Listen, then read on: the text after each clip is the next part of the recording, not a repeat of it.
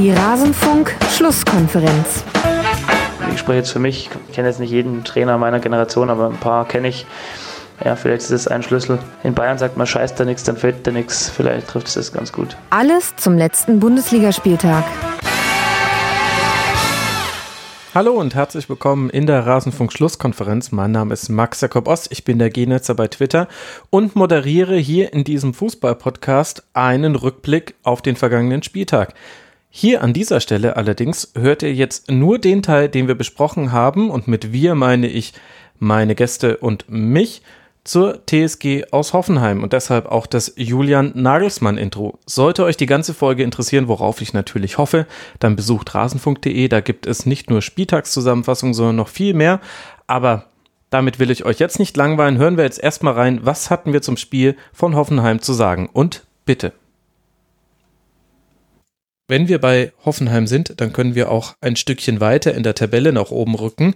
Und wir kommen jetzt zum Tabellenplatz 13, da liegt Leverkusen, und zum Tabellenplatz 7, da liegt eben angesprochenes Hoffenheim.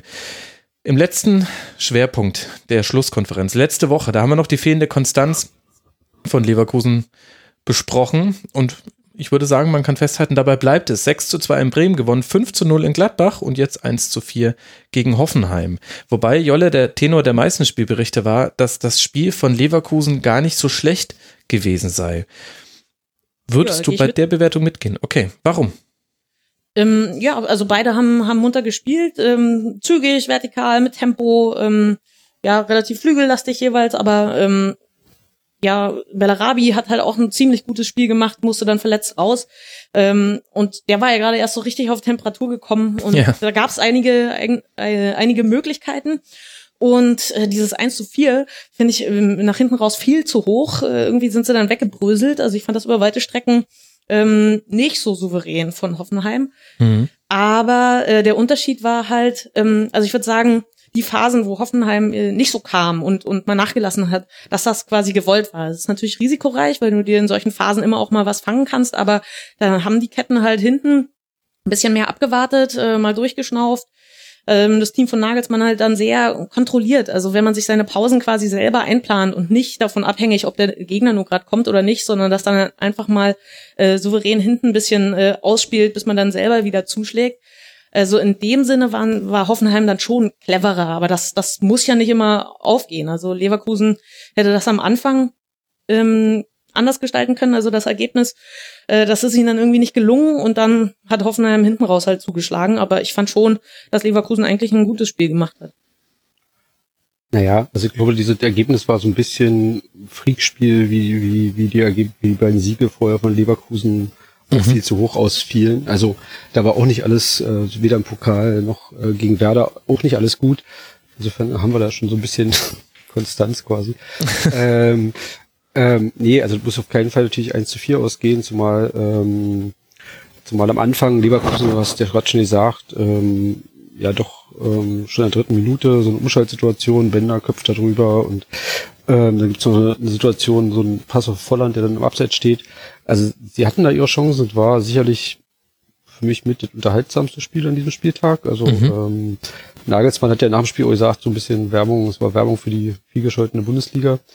Ähm, was ich ganz spannend fand, dass in dem, in dem Interview vor dem Spiel Nagelsmann ja meinte, ja, wir sind ja so das ballbesitzstärkste Team der Liga mittlerweile, aber lassen viel zu viele Großchancen zu.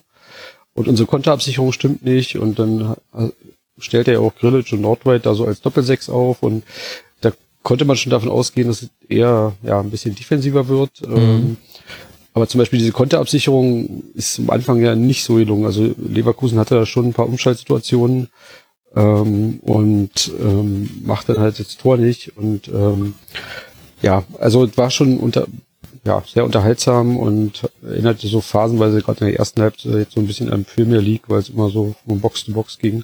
Mhm. Ähm, ja, ließ sich gut angucken auf jeden Fall. Also ähm, Joelinton und Nelson, die waren halt auch ähm, richtig, richtig cool anzusehen. Also mit ja. Tempo und, und Kraft da vorne rein, das äh, konnte man sich richtig gut ansehen. Äh, was man sich übrigens überhaupt nicht gut ansehen kann. Ich war erstaunt, ähm, dass Bellarabi tatsächlich noch hässlichere Tattoos hat als Jonathan Schmid, aber das vielleicht nur am Rande. So vereinzelter Anker irgendwie so wie Kartoffeldruck, also so, äh, na gut, aber das das, das lassen wir, das überlassen wir mal ihm. Definitiv bitter, dass er sich gleich wieder verletzt hat, nachdem er gerade so eine gute Phase hat, ob er jetzt die Flanke wirklich so ins kurze Eck setzen wollte. Immerhin sollte jetzt Oliver Baumann sich das nochmal angucken gegen Lyon ins kurze große Eckentreffer kassiert. Jetzt gegen Leverkusen äh, muss er vielleicht einen Schritt näher zum Pfosten gehen in Zukunft. Ich fand es aber auch interessant, welche Dynamik dieses Spiel hatte. Also Hoffenheim deutlich abwartender. Ich hatte das Gefühl, Kai, dass Hoffenheim auch aus dem DFB-Pokalspiel gegen Leipzig ziemlich ernüchtert rausgegangen ist. In meinem Eindruck nach gab es da fast gar nichts zu holen. Da ist Leipzig mehr oder weniger souverän drüber gerollt. Und da war ich dann schon gespannt drauf, wie man dann jetzt dieses Spiel bestreitet in Leverkusen, was ja auch nicht so einfach ist. Jetzt hast du aber ja vorhin auch schon gesagt, Freakspiel und damit kann man ja auch die, die Tore ansprechen. Also Reese Nelson mit diesem Schuss, wo er wegrutscht. Keine Ahnung, ob er den wirklich in den Winkel schießen wollte. Es war auf jeden Fall wunderschön und passt auch zu seiner jetzigen Form. Dann kriegst du direkt dieses 1 zu 1. Das 2-1 war dann blitzsauber herausgespielt, wunderbar. Das war dann so ein, so ein Hoffenheim-Tor, wie man es auch zum Beispiel gegen VfB Stuttgart in der letzten Woche gesehen hat, wo einfach jeder Pass genau gestimmt hat in Timing, Geschwindigkeit und Präzision. Das war richtig schön. Ja, und dann kommt eben ein Strafstoß zustande in der 49. Minute und das macht ja eigentlich so ein bisschen das Spiel dicht, finde ich. Also Deswegen war es schön anzusehen für einen neutralen Beobachter, aber schwierig, konkrete Dinge mitzunehmen, außer so kleinen Detailveränderungen für alle Mannschaften, für beide Mannschaften, finde ich. Ja, ich habe, äh, du hast ja gerade Pokalspiel in Leipzig mhm. angesprochen, mhm. das war natürlich, ähm, ja, das, also da stellt sich bei mir bis heute die Frage, was eigentlich der Matchplan war. Also dieses, dieses völlig defensive 5-3-2 und ähm, ja, aller Offensivqualitäten beraubt und so seltsam passiv auch äh, wo man sich mitunter fragte, ja, äh, schenkt man hier den Wettbewerb ab? Äh, nee. Äh, ich nee, glaube, die Mannschaften trauen sich nicht mehr Fußball zu spielen gegen Leipzig. Also werden wir später im Leipzig-Schwerpunkt noch länger drüber reden können. Aber das ist mein Gefühl. Schalke kommt dahin und kloppt alle Dinger lang nach vorne. Hoffenheim kommt dahin und sagt, äh, wir machen jetzt erstmal hinten alles dicht und äh, gucken, dass da ja nichts passiert. Und Hertha spielt an dem Spieltag, versucht mitzuspielen und zack, 0 zu 3. Ja, ist vielleicht ein Punkt, wobei ja gerade Nagelsmann ja eigentlich nur bis, bis dato eine gute Historie gegen RB hatte, gerade mhm. in der mhm. letzten Saison und immer einen Plan hatte, wie er, wie er damit umgeht. Aber ja, aber letzten Endes, ähm, wie gesagt, hier zwei Umschaltmannschaften mit, mit vielen guten Chancen und die TSG, glaube ich, mit vier Schüssen aufs Tor und vier Tore. Also das sagt natürlich auch schon sehr viel, wo es einfach um Effizienz geht. Ja. Ähm, so und, und macht natürlich, wie du schon gesagt hast, das, das Ergebnis so ein Stück weit nicht zufällig, aber wenig aussagekräftig, ähm, was jetzt die kommenden Spiele betrifft, wobei man bei Leverkusen sicherlich festhalten muss, nach den beiden hohen Siegen waren sich eigentlich fast alle einig, hm, mal gucken, ob das nicht so ein, so ein Strohfeuer ist, weil begleitet Leverkusen ja nur schon, also nicht erst unter Herrlich, eigentlich auch schon vorher durch die letzten Trainerstationen, ähm, begleitet ja so ein bisschen, dass du immer solche, solche Hochs und solche Ups hast ähm, und irgendwie fehlt so die Konstanz durch eine ernste Saison mal, um wirklich ganz oben anzugreifen. Ähm, insofern schon auch irgendwie Leverkusen-like.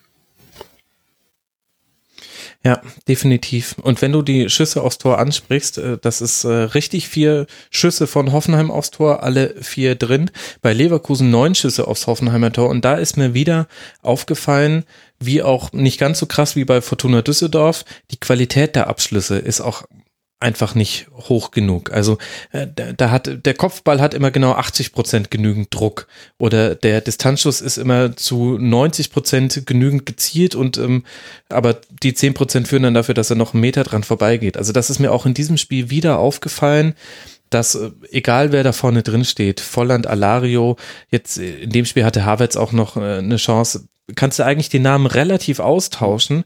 In den Phasen, wo es nicht läuft vor Leverkusen, und das trifft weite Teile dieser bisherigen Saison, ist einfach die Qualität im Abschluss nicht so, ja, dass da einfach mal drei, vier, fünf reingehen, was sich paradox anhört nach zwei Spielen, wo sie elf Tore gemacht haben. Also das kann man mir jetzt natürlich auch entgegenhalten. Aber ich finde, das waren andere Tore. Das waren so Umschalttore, wo du in der 1 gegen 1 Situation bist. Aber in der Situation, wo du den Schuss nimmst und du hast vor dir noch eine Abwehr, die, die blocken kann und du hast einen Torhüter, der gut postiert ist und nicht aus seinem Tor rauskommen muss. Und da ist Leverkusen einfach nicht gut genug. Also das ist natürlich viel, also jetzt konjunktiv, ja, aber da war die Verletzung von Bellarabi sicherlich auch wirklich mhm. ein Schlag ins Kontor und wird je nach Dauer ähm, sozusagen auch für die nächsten Spiele sein, weil der war ja nur gerade wirklich richtig on fire. Und, und so bei Leuten wie Brandt oder Volland, äh, also gerade Volland, äh, so, da, ja, wenn es gut läuft, machen sie ihre Buden und aber ähm, gerade nach so einem, dann nach dem 3-1 sind irgendwie fühlt keine Spieler die dann irgendwie nochmal vorangehen und so ein Ding nochmal umbiegen. Ähm, also, wie du vorhin schon sagtest, mit dem 3-1 war, war das Ding eigentlich dicht. So. Mhm. Und das fiel schon in der 49. Minute. Ein bisschen das Spiel in der Nutshell war für mich, Jolle, das Duell von Weiser gegen Nico Schulz. Also im Guten wie im Schlechten, weil die hatten beide sehr gute Offensivaktionen was aber auch bedeutet, sie hatten auch schlechte Defensivaktionen, da waren manchmal dann auch zu viel frei. Beide hatten sehr, sehr hohes Tempo in ihren Aktionen. Ich fand, das war so ein bisschen, und das Spiel, das Duell war so ungefähr auf Augenhöhe mit Vorteilen für Nico Schulz, hätte ich an der Stelle gesagt, und so war dann mhm. letztlich auch das ganze Spiel. Also mich hat überrascht, dass Leverkusen ähm, die andere Seite über Wendell so kaum eingesetzt hat. Er hätte eigentlich auch was gekonnt. Ähm, war wenig im Spiel, so über jetzt ähm, über die Brandseite kam so ein bisschen weniger. Ja, stimmt. Und, und auf der anderen Seite, als dann, also ich glaube, hat, hat Bailey äh, Bellarabi ersetzt. Mhm, genau. Und der, ähm, ich finde, der hat sich halt eigentlich auch wieder gut präsentiert und hatte, wohin hatten wir es, glaube ich, bei, bei Stuttgart schon, dann auch wieder die Anschlussaktionen, die dann nicht gestimmt haben. Also mit dem ersten Dribbling lässt er den Gegenspieler aussteigen und dann die Flanke irgendwie verzogen ins Nichts oder so oder sich dann doch nochmal festgedribbelt oder so. Ähm, ja, also eigentlich gute Ansätze, wo immer hätte mehr bei rausspringen können. Und auch Brand ähm, fand ich eben auch zu, zu unpräzise. Also bei dem, was der kann. Ähm, also man kann auch immer sagen, ja, wer häufig Situationen hat und die, ähm, das ist ja schon mal was. Und nach dem Motto, es glückt halt nicht immer alles. Aber ähm, ja, dass er da ähm, mehr führt und, und die Leute in Szene setzt, anstatt dann selber hängen zu bleiben, das, das war auch irgendwie ein unglücklicher Tag von, von Brand. Ja, absolut. Und äh, das, was du gesagt hast mit äh, dem Auswählen der Angriffsseite im gesamten Spiel gegen 54 Prozent aller Angriffe über die Seite, nur 23 und 22 Prozent über die Mitte und die linke Seite. Und in der ersten Halbzeit, als Karim Bellarabi noch auf dem Feld stand, waren es 67 Prozent aller Angriffe Leverkusens, die über die rechte Seite gingen. Also dieser Fokus, der schlägt sich auch mal so dermaßen in Zahlen wieder. Das ist nicht mehr zu leugnen. Schauen wir mal, über welche Seite Leverkusen jetzt dann zu Hause Zürich angreift. Gegen die geht's in der Europa League, bevor man nach Leipzig reisen darf. Und für Hoffenheim geht es jetzt dann weiter in Lyon und dann beim FC Augsburg. Das haben wir vorhin auch schon kurz angesprochen. Damit haben wir den Tabellenplatz 13 abgehakt und können weiter nach oben klettern. Und dort grüßt der erste FSV Mainz 05 auf Tabellenplatz 12 mit auch 12 Punkten nach eben jetzt zehn Spielen und drei dieser Punkte hat man sich Kai jetzt am Sonntagabend geholt gegen Werder Bremen mit einem 2 zu 1 und einer fast perfekt gespielten Bremer Raute, aber auf Mainz. Ja, und so endet er auch schon wieder unser Rückblick auf das Spiel von Hoffenheim am vergangenen Bundesligaspieltag. Interessiert euch, was wir auch zu den anderen Spielen zu sagen hatten? Wir legen auch immer einen Schwerpunkt auf je einen Verein pro Sendung. Dann geht doch mal auf rasenfunk.de. Da findet ihr auch noch viele andere Fußball-Podcast-Folgen zu den europäischen Top-Ligen, zu zeitlosen Themen. Ich denke, da dürfte für jeden was dabei sein. Würde mich freuen, euch dort wiederzusehen. Wenn nicht, hören wir uns an dieser Stelle wieder nach dem nächsten Hoffenheim-Spiel. Bis dahin macht's gut. Ciao.